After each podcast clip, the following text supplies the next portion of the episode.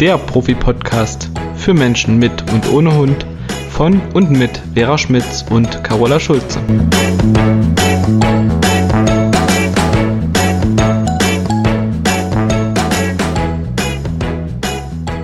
Hallo, liebe Carola, endlich wieder da nach so langer Sommerpause.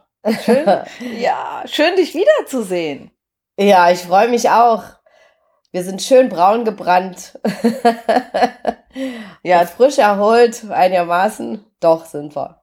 Ja, du, ich hatte ja in der Zwischenzeit meinen, meinen Workshop. Das heißt, ich äh, habe da richtig viel zu tun gehabt und wenig Schlaf bekommen. Ich erhole mich ja erst in den nächsten zwei Wochen. Naja, aber dafür siehst du trotzdem gut aus. Dankeschön, meine Liebe. Gerne, denn ich sehe dich ja im Gegensatz zu unseren Zuhörern. ja. Das stimmt wohl. Genau. Nein, ich habe mich jetzt auch schon wieder sehr drauf gefreut, dich zu sehen, dich zu hören, mit dir zu quatschen und ähm, nicht nur zu quatschen, sondern fachlich zu diskutieren. genau, mit unserer ersten September Podcast Folge, in der es geht, sag du, um das Thema Freilauf. Und das ist ein Riesenthema, was ich bei fast allen neuen Kunden so als Wunsch auf ihrer Wunschliste an oberster Stelle äh, habe. Oder die haben das an oberster Stelle, dass der Hund ohne Leine und frei laufen soll. Das wünschen sich die meisten. Ja, und äh, dann kommt erst das andere. Genau. Kann ich bestätigen. Kannst du, genau, ja. Und dann sage ich immer, den Wunsch stellen wir jetzt mal ganz weit zurück. und darüber wollen wir heute sprechen. Ähm, Freilauf, was bedeutet das für den Hund? Wie viel Freilauf ist sinnvoll? Was macht das mit dem Hund? Und wann kann man den Hund überhaupt freilaufen lassen? Was sind für Bedingungen oder für Voraussetzungen notwendig? Genau, es ist ein Riesenthema, da können wir bestimmt sehr lange drüber sprechen, aber wir versuchen uns jetzt immer so ein bisschen zu beschränken und das in einer halben Stunde zu besprechen. Genau, und äh, mit dem Thema Freilauf ja auch, wie viel Freilauf braucht ein Hund? Ne, das genau. ist ja, ist ja auch ganz häufig so eine Frage. Neulich hatte ich auch jemand, der gesagt hat, das ist ja wichtig, damit der Hund von der Muskulatur her mal andere Muskelgruppen benutzt. Und äh, da dachte ich so, ja, also Rennen ne, beansprucht ja mal andere Muskelgruppen, aber nicht mhm. jeder Hund, der frei läuft, also wenn Easy frei läuft, ist der nicht permanent am Rennen. Der rennt eigentlich nur, wenn er jagt. Ansonsten genau. ist der ziemlich gemütlich unterwegs und wenn es so um die Muskelpartien geht, kann ich ja an der Leine auch ganz viel machen. Also den Hund balancieren lassen, den Hund um Stangen oder meine Beine Slalom laufen lassen. Dadurch verlagert er sein Gewicht anders. Er muss seinen mhm. Körper anders biegen. Ich kann ihn mal an Mauern oder an Bäumen sich hochstellen lassen. Dann ne, werden auch andere Muskelgruppen benutzt. Ich kann ihn über was drüber schicken, hochspringen lassen, wenn er körperlich gesund ist, ne, wenn er keine ED oder keine HD hat. Beim Runterspringen, finde ich, darf man immer so ein bisschen drauf achten, wie schwer ist ein Hund und wie hoch ist es. Auch wenn die das machen, geht es doch immer arg auf die Ellenbogengelenke. Mhm.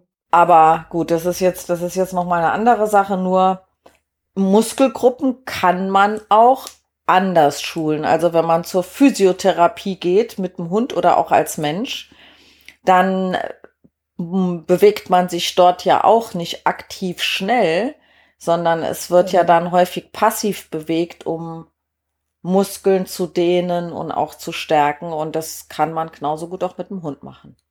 Mhm. Da hat uns mal eine Hunde ähm, Physiotherapeutin ganz tolle Übung gezeigt, die man machen kann, mit dem Hund, äh, damit der halt alle Körperteile mal dehnt und bewegt und äh, ja, das war sehr spannend und das war halt alles äh, ohne, dass der Hund sich schnell bewegt hat, sondern meistens so auf der Stelle. Mhm. Und man hat ihn dann irgendwie auch sich strecken lassen oder mal in die eine Richtung, dann in die andere Richtung biegen lassen. Also da gibt es eine Menge Und ähm, findet man bestimmt auch im Internet Anregungen. Also wer denkt, äh, dass sein Hund irgendwie seine vielen Muskelgruppen nicht gleichmäßig genug beansprucht, der kann da mal nachgucken. Ähm, aber ich glaube, weißt du, was auch ähm, oft eine Rolle spielt, den Leuten geht es auch darum, erstens finden viele es schön, ihren Hund rennen zu sehen. Mhm. Ich hatte mal einen Kunden, der hat immer gesagt, ach, ich will doch, dass mein Junge mal richtig rennt und ich gucke dem so gerne zu. mein Junge. Und ähm, das finden viele schön, ihren Hund so dahin fliegen zu sehen, wenn die so richtig im Galopp sind, im gestreckten Galopp, sieht ja auch sehr schön aus. Und dann ist es natürlich auch eine Sache der Bequemlichkeit. An alleine muss man sich ja viel auseinandersetzen. Man muss als Mensch viel tun, wenn man wirklich führen möchte. Ähm, und das noch nicht so ganz klar ist, dann ist es natürlich bequemer, die Leine loszumachen. Ja, und viele Leute denken auch, der Hund braucht ganz viel Freilauf. Äh, und meistens ist es dann so, dass die Menschen vielleicht so fünf bis zehn Prozent äh, den Hund an der Leine haben, was weiß ich, das Stückchen bis zum Wald oder zum Park und dann 90 Prozent äh, ist der Hund dann halt frei. Und da müssen wir mal drüber reden, was bedeutet denn das, wenn der frei ist? Und ja. ich werde nie vergessen den Spruch, den du mir mal gesagt hast. Du hast mal bei einem spanischen Hundetrainer eine Fortbildung gemacht und der geht ja ohne Leine mit seinem ganzen Rudel. Mhm. Und wenn ich mich nicht irre, korrigiere mich, hatte der gesagt, dass er das schafft, indem er 90 Prozent des Spaziergangs selber bestimmt als Mensch, was passiert. Ja. Also Freiheit, sprich, sind dann 10 Prozent für die Hunde. Also die, ne, das war ne, doch so. Genau, die folgen ihm und das sieht man auch häufig. Ich meine, du bist viel in Berlin unterwegs. Ja. Guck dir, die, ne, ich war einmal in Berlin und war da sehr erstaunt wenn da Menschen mit ihrem Hund freilaufen in der Stadt, ob man in der Stadt äh, äh den Hund frei laufen lassen sollte, wo Verkehr ist, das ist so, so fraglich. Aber mhm. die Menschen, die ich dort gesehen habe, da ist der Hund denen gefolgt. Der ist nicht überall rumschlawinert und hat hier geschnüffelt, da geschnüffelt, hier gepinkelt, da gepinkelt, da die Pommes aufgesammelt, sondern die Hunde sind tendenziell mit gesenkter Route dem Hund, äh, dem Mensch hinterher. Und genau. genauso genau. sieht das eben bei José auch aus, wenn man die Videos und die Bilder sieht. Und so sieht es auch ganz häufig aus, wenn, ähm, wenn man Hunde, ähm, ach, wie heißen die nochmal? Hundesitter, die mit den Hunden Gassi gehen. Äh, Dogwalker. Dogwalker, mein Gott, manchmal sitze ich echt auf dem Schlauch, gell? ähm, da ist ja kein wildes, stell dir vor, die haben zehn Hunde an der Leine und alle Hunde zerren vorne rum, ne? Das geht, das funktioniert ja nicht. Das nee. heißt, die folgen.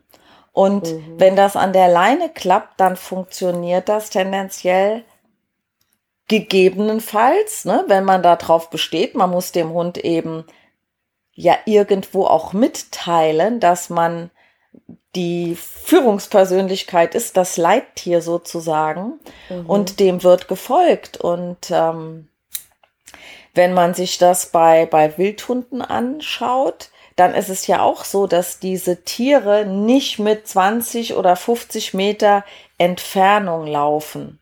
Und mhm. hey, da ist es doch beim Mensch das Gleiche. Wenn du mit einer Freundin zum Bummeln gehst oder mit deiner Tochter oder mit sonst irgendwem oder spazieren gehst, man läuft doch, wenn du mit 20 Meter auseinanderläufst, dann kann man davon ausgehen, dass dicke Luft ist. Absolut, absolut. Oder halt, ähm, was ich mal beobachtet habe, und das Beispiel bringe ich ganz oft meinen Kunden, äh, dass halt so ein Mann mit seinem Sohn vorne wegmarschiert ist und seine Frau, die mit Kopftuch bekleidet war, also eine ganz andere Kultur halt. Äh, die ging mit gesenktem Kopf im Abstand von, das waren mindestens zehn Meter hinterher. Und wenn der Mann und der Sohn da vorne stehen blieben, blieb die auch stehen. Und wenn die halt abgebogen sind, machte die das alles mit. Und dann denke ich immer so, so ähnlich sieht's halt in einer Mensch-Hund-Beziehung oft aus, wenn Mensch und Hund miteinander spazieren gehen, dass der Hund vorne weg rennt ja. und äh, dann entscheidet, geht er nach links oder nach rechts und der Hunde Führer oder ne, ein Führer ist es ja dann nicht, der Hundebesitzer hängt hinten dran. Ich habe dir mal das Foto oder das Bildchen geschickt, ne? Wenn der Hund vorne wegmarschiert, ist es der Hundehalter und wenn er ordentlich folgt, ist es der Hundeführer. Das fand ich so herrlich. Ja, genau. Kannst du dich erinnern? ja. Also, ähm, man muss sich genau darüber im Klaren sein, wie du schon gesagt hast, wer vorgeht, führt Und äh, derjenige, der folgt, hat ganz viel Vertrauen. Und äh, so sollte das dann auch aussehen, wenn der Hund im Freilauf ist, dass er die meiste Zeit wirklich bei seinem Menschen ist, dass er ansprechbar ist, dass er auch immer mal guckt. Der muss nicht die ganze Zeit hochgucken, aber dass da eine Verbindung ist und dass der Hund nicht sagt, so ich rase jetzt vorne weg und dann gehe ich einfach mal jagen oder ich gehe einfach mal nach links und äh, oder springe mal jemanden an. Und so wäre das ja, wenn halt ein menschliches Paar so weit auseinander geht. Der, der vorne weggeht, holt sich da ein Eis, fasst da mal jemanden an den Hintern und quatscht da mal mit jemandem und du kommst irgendwann hinterher. Da würde ich mich fragen, was das für eine Beziehung ist, ne? Ähm, aber beim Menschen ist das für viele klar, aber in einer Mensch-Hund-Beziehung finden es viele normal, dass das so abläuft. Dass der ja. Hund halt mit Venen fahren vorneweg donnert. Und was ich ganz oft auch höre, ist, dass viele Menschen sagen, mir ist es aber lieber, mein Hund läuft vor mir, dann sehe ich, was er macht.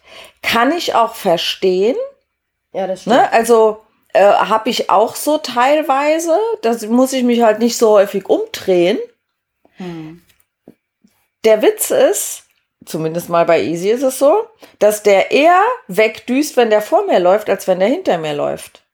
Ja. Und auch mal kurz nochmal so sagen, ich habe neulich bei Facebook, glaube ich, war es, ein tolles Foto gesehen von einem Wolfsrudel, ne? Dass mhm. ähm, die drei schwächsten und ältesten Tiere sind vorne gegangen, weil die das Tempo der Gruppe bestimmen. Ja, spannend. Und mhm. der An, also ne, der, der, das Leittier ist eigentlich hinten gegangen. Mhm. Weil die die Gruppe zusammenhalten wichtig ist ja auch letztendlich, also ich sage mal, also aus meiner Sicht, klar darf ein Hund auch mal vorne laufen.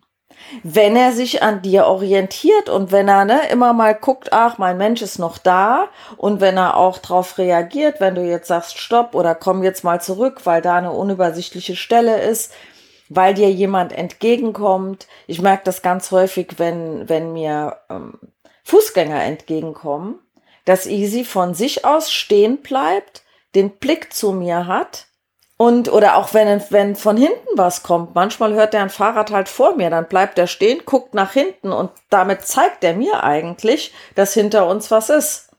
Mhm. Ja. Und wenn da eine Kommunikation stattfindet, ähm, ist es ist ja nie so, dass das, stell dir mal vor, in, in Kanada oder irgendwo, wo viel Schnee liegt, würde der Ranghohe immer vorlaufen und würde die, die, die Bahn durch den hohen Schnee flügen ja. und würde seine Kräfte verschwenden. Ne? Das ist ja Quatsch. In der Situation weiß ich aber auch nicht, ob dann die schwächsten Tiere vorne laufen würden, weil die haben wahrscheinlich gar nicht mehr die Kraft dazu.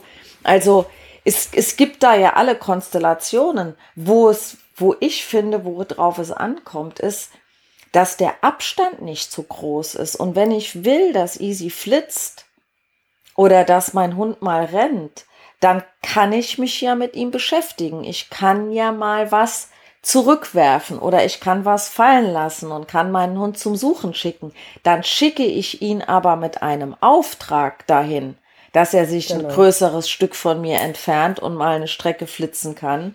Oder, na klar, man trifft jetzt irgendwie äh, den Hundefreund oder die Hundefreundin und die Hunde pesen da mal rum.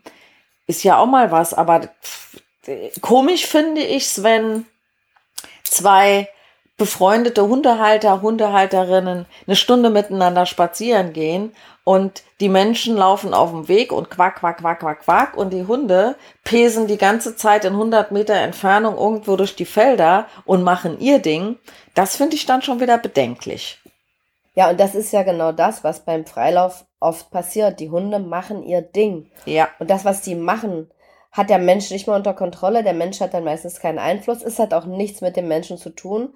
Und ich sage so oft zu meinen Menschen, die zu mir kommen, ihr solltet als Team unterwegs sein und nicht jeder für sich. Was für ein Käse, ne? Ja, genau. Und die Hunde, und das ist ja auch so ein ganz entscheidender Punkt, verselbstständigen sich Stück für Stück. Und verselbstständigen heißt selber Entscheidungen treffen, alleine Entscheidungen treffen, ohne mit dem Menschen zu kommunizieren oder halt was zu hinterfragen. Und das wirkt sich auf die ganze Mensch-Hund-Beziehung aus. Also es ist wirklich von großer Bedeutung, wir haben schon ganz oft drüber gesprochen, wer entscheidet. Und natürlich kann ich unterwegs, und das ist halt auch sehr wichtig, dass dem Hund das klar ist und auch mir als Mensch, kann ich mal entscheiden, okay, jetzt lauf und dann kann der Hund auch mal lospesen. Und äh, so gerade junge Hunde brauchen doch mal so eine richtige Stratzeinheit, wo die so richtig flitzen, ne? Ja. Und aber so wie du sagst, ne, dass ich die Hunde mit dem Auftrag losschicke und dann wirklich mal einen langen Ball werfe, wo der Hund mal so richtig Gas geben kann, das ist doch alles voll in Ordnung. Aber das, was du gerade beschrieben hast, die Menschen quatschen miteinander oder die hängen am Handy, am Telefon äh, und sind völlig woanders in ihrer Welt und der Hund macht dann, was er will und pest hier und da und dorthin. Und dann kommt es ja manchmal auch zu unschönen Begegnungen und dann kommt von diesen Menschen meistens ein, der tut nichts, der will nur spielen oder lasst sie doch das unter sich klären. Aber im Prinzip ist das nur ja nur so, ein, äh, so eine Entschuldigung für, ich kann den Hund nicht abrufen. Ja, der tut Einfluss. Ich, Martin ja. hat ja immer gesagt, und das fand ich total genial, ne? Wenn der Spruch kommt, ja, der tut nichts von dem, was du sagst, sonst würdest du deinen Hund ja zuerst rufen. Ja, genau. Und äh, wie gesagt, wenn je mehr die Hunde unterwegs selber entscheiden können, umso eher entscheiden die natürlich auch, kommen sie jetzt oder kommen sie nicht beim Abruf, ist doch logisch.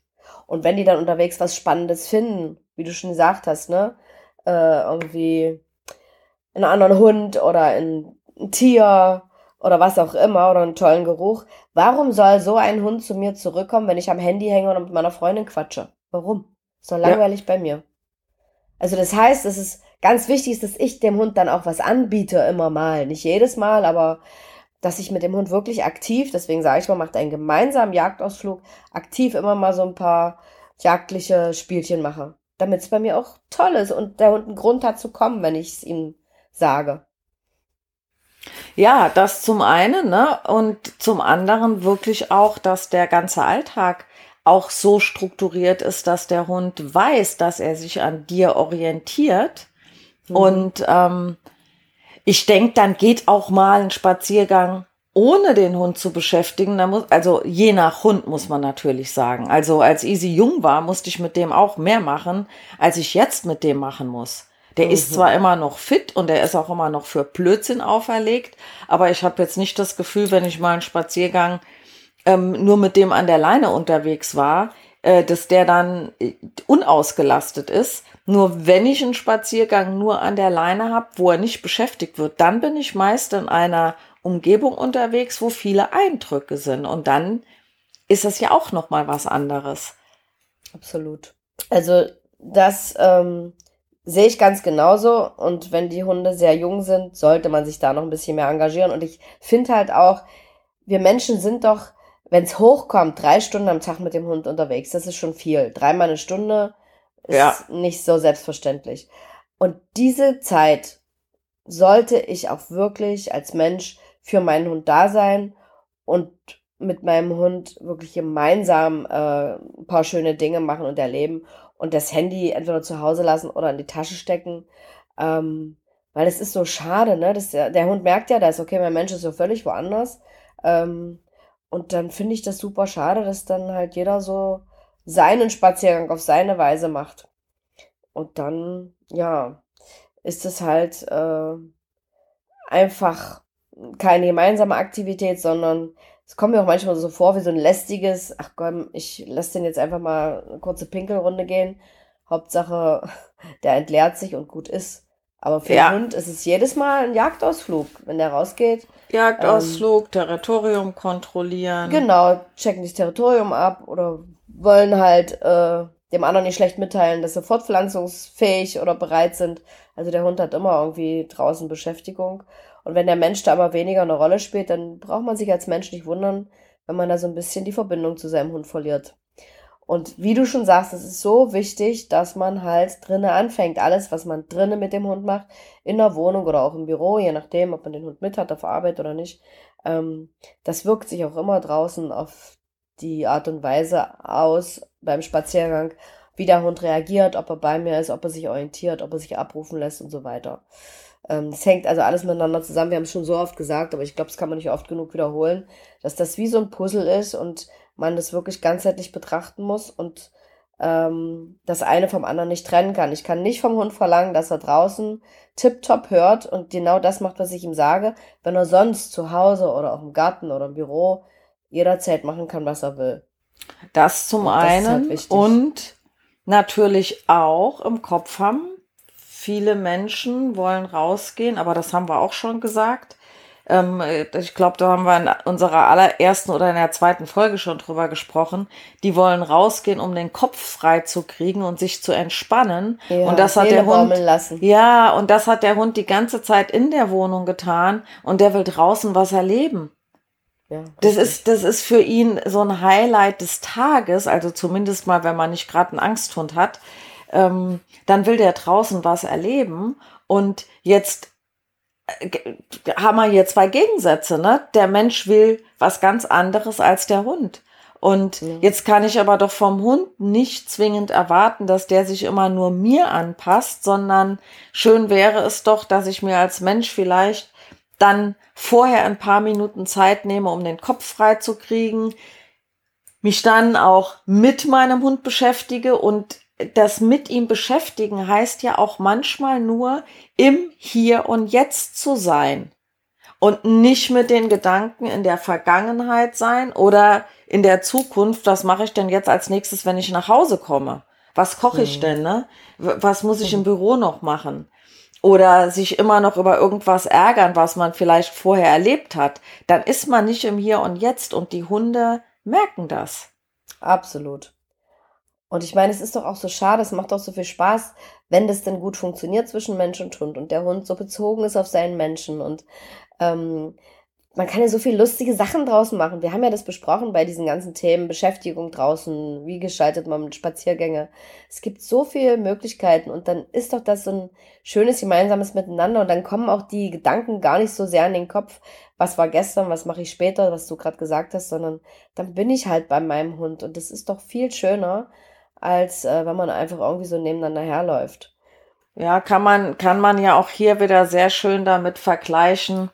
Ähm, ich meine, du bist jetzt äh, Oma, ne? du hast äh, Enkelkinder und wenn du mit denen mhm. auf den mhm. Spielplatz gehst und parkst die dort und sagst so, jetzt könnt ihr bitte schön spielen. Wenn die jetzt noch zu zweit oder zu dritt sind, dann haben die noch jemanden, mit dem sie spielen können. Aber wenn du jetzt mit einem Enkelchen dahin gehst, hockst dich auf die Bank, guckst die ganze Zeit nur ins Handy und dein Kind soll da alleine rumspielen, dann hat das doch auch nichts von einer Gemeinsamkeit. Ja, genau. Sondern, mein Gott, ich weiß jetzt nicht, ob du dich mit denen in den Sandkasten hockst und mit denen eine Sandburg baust oder ob du mit denen gemeinsam am Klettergerüst rumturnst, aber es wird ja auch vielleicht schon mal reichen, wenigstens daneben zu stehen. Genau, auch die fordern das schon ein, wie du das schon sagst, ne? Äh, wenn die alleine sind, dann wollen die natürlich auch irgendwie äh, den Kontakt mit mir mehr und dann muss ich halt beim Schaukeln mal anschubsen, obwohl sie schon zum Teil alleine schaukeln können. Oder ich stelle mich mal neben das Klettergerüst, um zu gucken, ne, schaffen die das alleine? Muss ich vielleicht noch irgendwo ein bisschen Hilfestellung geben? Kann ich mich entspannen, wenn die so weit oben klettern? Ähm, aber da bin ich dann schon dran und ich gucke zumindest immer hin. Ich kriege auch einen Rüffel, wenn ich ins Handy gucke. Von deinen Enkelkindern? Natürlich. Weil ich ja immer meckere, wenn, ähm, wenn die halt zu oft Fernsehen gucken wollen. Das gibt's bei mir nicht, ne? Oder in ihr Tablet. Da sage ich dann mal, hey, wir haben doch jetzt gemeinsame Zeit, ne? Und lass uns doch lieber was spielen oder quatschen. Und mach doch das Ding jetzt mal aus. Oder Fernbedienung kommt halt weg. Das mache ich wirklich äh, oft. Und dann krieg ich aber auch einen Rüffel, wenn ich da mal ins Handy gucke. Ich habe denen zwar erklärt, ich muss es manchmal dienstlich machen, aber Handy ist Handy, da lassen die nichts gelten. da könnte ich mich wegschmeißen. Aber die haben ja recht, ne? Das macht doch ganz viel kaputt mit diesem Handy und Fernsehen. Ja, nur Ach, der, der Hund kann es halt vergleichen. Nee, der Hund kann es nicht. Der kann es nicht mitteilen. Nee, da kannst du so, nicht mitteilen. Aber dem geht es wahrscheinlich genauso. Der findet das bestimmt auch voll doof. Mhm. Merkst du auch bei manchen Hunden, die, wenn Menschen sich abends vor den Fernseher hocken, die dann so richtig fordernd werden und sagen so, jetzt aber spielst du ja mal mit mir und guckst nicht in diese komische Kiste da. Ja, wobei naja. ich mich, wobei ich mir da manchmal die Frage stelle, ob die nicht auch merken, dass der Hund, dass der Mensch, wenn er vor der Klotze sitzt, anfängt zu entspannen Und entspannen oder entspannt sein ist ja auch ähm, eine Grundlage, um spielen zu können, ne? Ja, das stimmt. Das stimmt. So nach das dem Motto, jetzt, jetzt hätte ich die Gelegenheit, ne, und äh, mhm. meinen Menschen da mal zum, zum Spielen aufzufordern. Was ich, ja. was ich gerne noch dazu sagen würde, du hattest ja vorhin äh, gesagt, dass die Hunde, wenn die äh, freilaufen, um auch nochmal auf das Thema zurückzukommen, wenn die freilaufen, dass die so ihre Grenzen austesten und ähm, dass die immer so ein bisschen gucken, wie weit kann ich gehen. Und ich habe tatsächlich beobachtet, dass wenn die länger als zehn Minuten im Freilauf sind, die ersten zehn Minuten, finde ich, klappt das immer ganz gut und sind die gut ansprechbar. Und wenn die länger im Freilauf sind, ne, und oft ist es ja auch so, so die Menschen sind so gestrickt, der Hund ist im Freilauf, jetzt ne, ruft man am Anfang zwei, dreimal und dann sagt man, ah ja, funktioniert ja ganz gut. Dann ruft man nicht mehr, dann lässt man die machen und hm. die, die Hunde sind da teilweise wie Kinder, ne? die, die testen aus, wie weit kann ich gehen. Absolut. Und der Abstand, und da darf gerne jeder mal ähm, beobachten, wie das bei seinem eigenen Hund ist, wenn er ihn länger frei laufen lässt und der eben nicht die ganze Zeit wirklich in der Nähe ist. Ähm, dass die Hunde nach ungefähr zehn Minuten, so Pi mal Daumen, ähm, die Grenzen ein bisschen mehr, ne, also die, die äh, Entfernung wird größer, die sind vielleicht nicht mehr beim ersten Mal ansprechbar. Mhm. Dann fängt vielleicht auch mal das Jagen an, ne, so, oh, ich habe da eine Spur entdeckt oder da ist irgendwas. Fände ich sehr spannend, wenn wir daraufhin mal eine Rückmeldung kriegen, entweder über YouTube, wo das der Podcast ja auch immer hochgeladen wird, oder eben auch über Apple Podcast, da kann man ja auch ein Feedback zu geben. Fände ich mhm. mal sehr, sehr spannend, was unsere Zuhörerinnen und Zuhörer da so beobachten bei ihren eigenen Hunden. Ja, das ist eine gute Idee. Aber das äh, erkenne ich auch tendenziell bei Hunden dass es genauso ist. Ne, wenn die merken, je mehr sie sich leisten können und umso weniger Konsequenzen folgen dann, dann reizen die das natürlich schamlos aus. Deswegen finde ich es halt so wichtig, dass man sich wirklich äh, ein gesundes Maß draußen überlegt, ähm, wie viel Freilauf gebe ich dem Hund. Das kann man ja auch nicht pauschal für alle Hunde so festlegen und sagen, dass so und so viele Minuten sind gut. Oder ich würde halt versuchen, immer den Hund so bei mir zu halten, dass ich auch noch einen Einfluss drauf habe. Je weiter der weg ist, je größer der Abstand ist, umso weniger kann ich ihn halt beeinflussen. Wenn es schon in meiner Nähe nicht klappt, würde ich noch gar nicht erst so weit wegrennen lassen. Ähm, da würde ich halt hingucken, immer meine Aktionen starten. Man muss nicht ununterbrochen mit dem Hund spielen und äh, Dauerbespaßer sein für seinen Hund, weil das Thema Seele baumeln lassen kann ich sehr wohl auch mal machen. Aber ich würde es halt nie allzu lange machen. Und, äh, und am Anfang ist es halt von Vorteil, eine Schleppleine zu benutzen, um zu gucken, wie weit hab, inwieweit habe ich Einfluss, ähm, wie lässt sich der Hund abrufen und wie klappt das und je besser das klappt, um so eher kann ich die Leine entweder so Stück für Stück kürzen oder dann auch abmachen. Aber ich sage immer, benutzt lieber jetzt mal ein halbes Jahr oder auch noch länger die Schleppleine, bis alles einigermaßen sicher klappt, bis ihr eine gute Beziehung habt zu eurem Hund bis ihr das Gefühl habt, er ist, ist abrufbar, ansprechbar äh, und das klappt zum großen Teil, als das zu früh zu versuchen. Viele merken dann, ach, es klappt mit Schleppleine gut und lassen die dann nach zwei Wochen weg oder so. Und dann merkt der Hund, ach juhu, jetzt kann ich wieder Gas geben. Und wir Menschen sind ja nicht so schnell. Das raffen ja die Hunde auch relativ fix. Ähm, also ich würde es wirklich so lange machen, bis ich mir sicher bin, dass das äh, eine gute Basis ist für den Freilauf irgendwann. Und lieber jetzt eine Weile Zähne zusammenbeißen und die Schleppleine benutzen. Na klar, es ist nicht so bequem und man muss halt auch eine Menge beachten beim Handling. Aber besser so, als wenn die nachher gar nicht mehr abgemacht werden kann. Ja, das und hier vielleicht auch nochmal im Kopf haben, die Schleppleine heißt ja Schleppleine, weil sie hinterher schleppen kann. Also, ne, das genau. heißt, man fängt ja erstmal damit an, wenn jetzt noch gar nichts klappt, dass ich die Leine in der Hand habe und wickel auf und ab. Mhm. Und der nächste Schritt wäre ja nicht Schleppleine ab, sondern Schleppleine schleifen lassen.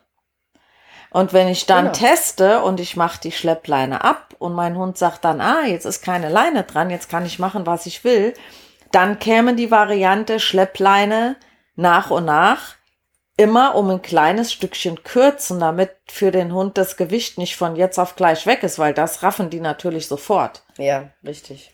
Und ähm, weil du gesagt hast, so ein halbes Jahr mal die Schleppleine dran lassen, hier kommt es ja so ein bisschen drauf an, äh, also der Gedanke kam mir jetzt gerade, wann kriege ich denn den Hund? Wenn ich einen Welpen kriege, dann kann es sein, im ersten halben Jahr brauche ich die gar nicht, weil der Hund mir aus dem natürlichen Instinkt heraus noch folgt. Mhm. Und wenn er dann in die Pubertät kommt und seine Grenzen austestet und jetzt vielleicht auch erst auf die Idee kommt zu jagen und die anderen Hunde auf Entfernung so spannend werden, weil sie sexuell motiviert vielleicht dahin wollen, dann käme ja vielleicht bei einem jungen Hund in dem Alter die Schleppleine erst zum Einsatz. Ja, ganz genau. Ne, und nicht, ich habe einen Welpen, klar, wenn ich so einen Kamikaze-Welpen hab, der, ich weiß, ich habe mal so einen Shiba Inu in der Welpengruppe gehabt, ne? Da mhm. habe ich noch kein festes Trainingsgelände und hatte immer so einen Hasenzaun aufgestellt. Mhm. Mhm. Und der ist ja biegbar, ne? Das ging mit den allermeisten Welpen ging das gut. Und dieser Shiba Inu, der hat es irgendwie gerafft, der hat so einen Purzelbaum über den Zaun gemacht. Der hat wirklich, der hat sich so dagegen geschmissen. Und dann ist der aber, und das war völlig unnatürlich für einen Welpen, der ist straight einfach weg. Der hat nicht oh. mehr geguckt. Der ist einfach geradeaus, bupp, den Weg entlang weg. Oh. Frauchen hinterher hat damit den Hund natürlich noch mal weitergetrieben. Links war aber eine Straße und dann bin ich in einem, in einem Bogen links und dann haben wir irgendwann wieder eingesammelt und das war echt, wo ich gedacht habe, das ist für einen Hund in dem Alter total unnormal, dass der sich ja. einfach von sich aus auf den Weg macht und dem total egal ist, um nicht zu sagen scheißegal ist, was seine Menschen da machen, ne? Und so ganz allein auf Feld und Flur, ähm, das einfach davon marschiert. Und oh, das ist wirklich ungewöhnlich. Ne? Das fängt ja typischerweise eigentlich erst so im, in der Pubertät an, dass die selbst erkunden gehen und deswegen kommt ja auch da nochmal die Phase, wo die etwas unsicherer werden. Mhm. Musste ich jetzt nur gerade dran denken, weil ich da gestern noch äh, drüber gesprochen hatte, dass da diese, diese Phase kommt, wo die nochmal etwas unsicher werden. Ähm, genau, und wenn ich jetzt natürlich einen Hund aus einem, äh, einen älteren Hund krieg, aus zweiter Hand oder aus dem Tierschutz, wie auch immer, da ist ja sowieso am Anfang immer ganz wichtig, dass die angeleint ähm, bleiben. Und äh, da würde ich das so als, als Maßstab auch sehen. Ne? Erstmal auf jeden Fall ein halbes Jahr an der Leine lassen und gucken, wie, wie läuft es denn damit und dann ähm, nach und nach. Und in der Zwischenzeit baue ich halt natürlich einen super Rückruf auf, eventuell mhm. eine Pfeife. Und richtig geil wäre es ja, wenn ich das gar nicht nutzen muss, weil der Hund von sich aus bei mir bleibt. Das wäre ein ne, Träumchen, so, ja. Ja, weil wie oft habe ich das, dass Menschen anrufen, die sagen, mein Hund muss ja gar nicht viel können. Der soll nur zurückkommen, wenn ich ihn rufe. Und dann sage ich immer, ja, genau, das ist die Königsdisziplin. Und warum, ne, wenn er wegrennt, dann hat das mhm. ja einen mhm. Grund. Und warum Absolut. soll er ausgerechnet da rückrufbar sein, wenn er sonst machen kann, was er will? Ja, das meinte ich vorhin. Und das ist so ganz entscheidend. Und ich meinte jetzt mit dem halben Jahr das auch nicht so pauschal. Also, nee. das muss man halt, wie gesagt, je nach Hund entscheiden. Und so wie du das schon sagst, ne? Ähm, das ist bei dem einen Hund so, bei dem anderen Hund so.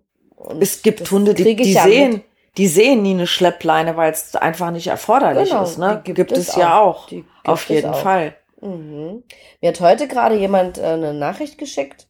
Ähm, und der meinte, er hat sich, was hat er geschrieben? Ich habe mir jetzt ein Welpen von der von der Wiese gepflückt oder von der von der Schafherde. Also die Elterntiere waren an der Schafherde mit den Jungen zusammen. Also ich weiß jetzt gar nicht mehr, wie viele Tiere das waren. alle ganz nett, ausgeglichen, ruhig und freundlich. Die Welpen sind da mitgelaufen und äh, die erwachsenen Tiere hatten keine, keine Halsbänder um und natürlich auch keine Leinen. Und die Welpen auch nicht. Und die waren alle beisammen. Weil das halt Hunde sind, die haben eine Aufgabe. Und die Welpen bleiben sowieso bei den Elterntieren in dem Alter. Äh, ja, und die erwachsenen Hunde brauchten das auch nicht, weil die hatten ja einen Job. Und wurden halt vom Schäfer angeleitet und geführt. Und das fand ich auch sehr spannend. Jetzt hat er natürlich ein Problem, dem kleinen Mäuschen eine Leine, äh Quatsch, ein Halsband anzulegen. Ja, wenn man das Hunde, fand ich voll doof. wenn man Hunde vermittelt, ne, ich meine, wenn ein Schäfer Welpen kriegt, ist ja klar, der wird die nicht alle behalten, dann dürfte man dran denken, da auch mal ja. was drum zu machen, dass die sich dran gewöhnen. Ähm, denn die haben sonst alles toll gemacht, aber das mit dem Halsband haben sie irgendwie. Wahrscheinlich, weil die so gewöhnt sind, ohne Halsband loszumarschieren mit den Erwachsenen. Ich weiß es nicht. Aber das fand ich schon spannend, dass die halt mit allen Tieren, auch mit den Welpen, äh, den ganzen Tag unterwegs sind. Oder zumindest da zu dem Zeitpunkt unterwegs waren. Und ähm, das hat alles wunderbar funktioniert. Ohne ja, Leine. Und wo du das jetzt so auch gerade sagst, ne? Ähm, erstmal ist es ja auch rasseabhängig. Also hast du einen Soli Solitärjäger, der, der dafür gezüchtet wurde, alleine Entscheidungen zu treffen. Der mhm. tendiert natürlich auch beim Spaziergang dazu, eher alleine was zu machen, als wenn du einen Hund hast, der dafür gezüchtet wurde, mit dem Menschen zusammenzuarbeiten, wie in der Regel die Retriever, ähm, viele Jagdhundrassen und eben auch natürlich die Hütehunde. Ja. Ne, die, so. Plus, was ich auch spannend finde, wo du das gerade sagst, die Welpen bleiben ja sowieso bei den erwachsenen Tieren. Ähm, naja, klar, ja, wenn die, ja, weil schau doch mal, wenn die Hundemutter oder die erwachsenen Tiere mit den Welpen jetzt irgendwo rumlaufen, die Mutter kann doch nicht auf acht Welpen gucken, ne? Wo seid ihr überall und die immer wieder einfangen, sondern da ja, ist doch von der Natur, von der Natur aus klar, du musst dich an mir orientieren, du musst dabei bleiben, sonst gehst du verloren und dann stirbst du. Und wie genau. sieht's denn bei uns auf dem Spaziergang aus? Was lernen denn die Welpen? Der Mensch orientiert sich am Hund, weil aus Sicherheitsgründen, aus Menschensicht nachvollziehbar, aber der Hund interpretiert es anders. Ja, der Mensch genau. guckt immer, wo schnüffelt der Welpe, hat er wieder was im Maul. Ach, der läuft nach rechts, dann gehe ich mal hinterher, dann geht er nach links, dann gehe ich hinterher. Ja. Dann bleibt er stehen und schnüffelt. Hund dann bleibe ich ja. auch stehen. Der Blick ist nur beim Hund. Und der Mensch macht alles das mit, was der. der und so ja, lernt. Genau. Ja, ne, und das heißt, es gibt so viele kleine Stellschrauben, an, an denen man auf der einen Seite drehen kann und die man überhaupt sich bewusst machen darf. Ähm, und so als Fazit nochmal, ich empfehle immer, den längeren Teil des Spaziergangs an der Leine gemeinsam zu verbringen. Also ich sag mal so ja. Pi mal Daumen. Ein Drittel des Spaziergangs Freilauf und das auch nicht am Stück. Und zwei Drittel des Spaziergangs an der Leine gemeinsam. Da bin ich voll bei dir, Vera, so empfehle ich das auch. Leine am Hund ist wie Hand geben beim Kind. Ja. Es genau. soll Sicherheit geben, es soll eine Gemeinsamkeit darstellen und nicht, und da darf der Mensch sich auch hinterfragen, was sehe ich denn in der Leine, wenn ich in der Leine immer nur die Begrenzung sehe und das Negative, ja, wie soll mein Hund das denn vielleicht auch als Positives sehen? Und ich kenne sogar den ein oder anderen Hund, wenn die sich unsicher fühlen, dann wollen die angeleint werden. Und mhm. genau das ist es nämlich, mhm. ne, dass ich hiermit ja Sicherheit, guck mal, wenn du mit deinen Enkelkindern unterwegs bist und es ist irgendwas gruselig, was machen die denn dann?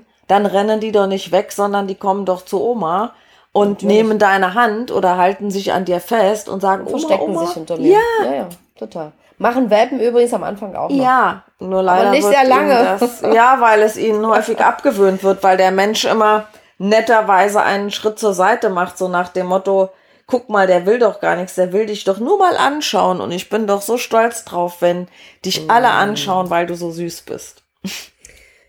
Ja, das ist es. Aber das hast du nochmal schön zusammengefasst und ähm, wer noch Fragen hat oder Anregungen oder uns seine Beobachtungen äh, mitteilen möchte, was du vorhin sagtest, ne? was passiert nach den ersten zehn Minuten Freilauf.